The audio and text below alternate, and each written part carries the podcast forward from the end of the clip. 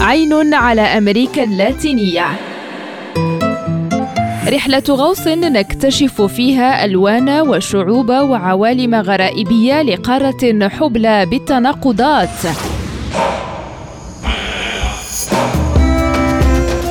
عين على أمريكا اللاتينية. برنامج يأتيكم كل يوم على ريم راديو مع هشام الأكحل. يعد الملعب الجديد لاستوديانتس دي لا بلاتا وهو نادي لكرة القدم رأى النور سنة 1905 في عاصمة إقليم بوينوس آيرس وسط الأرجنتين يعد بالفعل معلمة بارزة في الهندسة المعمارية العالمية للرياضات وذلك بفعل ميزتين أساسيتين. الأولى هو أنه يعتبر أول ملعب يحصل على شهادة بيئية للتميز في التصميم عالي الكفاءة. والميزة الثانية تتعلق بخصائصه الذكية التي تجعله رقميا بنسبة 100% بعد أزيد من عقد من العمل وباستثمارات قدرها 44 مليون دولار أصبح لدى فريق ستوديانتس دي لا بلاطا ملعب جديد يعرف باسم أونو وهو يتسع لما يزيد عن 32 ألف متفرج ويدشن لمفهوم جديد للملاعب في أمريكا اللاتينية وهو ملعب لكرة القدم يعتمد التكنولوجيا والاستدامة. هو الأول في العالم الذي يحصل على الشهادة الخضراء.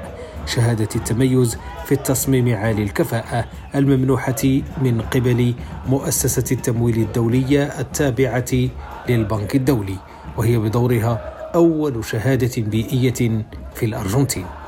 للحصول عليها كان على الملعب في مرحلة المشروع أن يتجاوز النسب المئوية لخفض استهلاك الطاقة بنسبة 20% وخفض استهلاك المياه بنسبة 20% وخفض الطاقة بنسبة 20% بالنسبة للمواد. هاجس توفير الطاقة كان حاضرا منذ بداية المشروع. على سبيل المثال ولتقليل درجات الحرارة تم استخدام الصباغات والمواد العاكسة على الأسقف والجدران. كما يعتبر أيضا أول ملعب في الأرجنتين مزود بإضاءة اليد بنسبة 100% سواء بالداخل أو الخارج أو حتى في الملعب حيث يعتمد طاقة بديلة من خلال الألواح الكهروضوئية.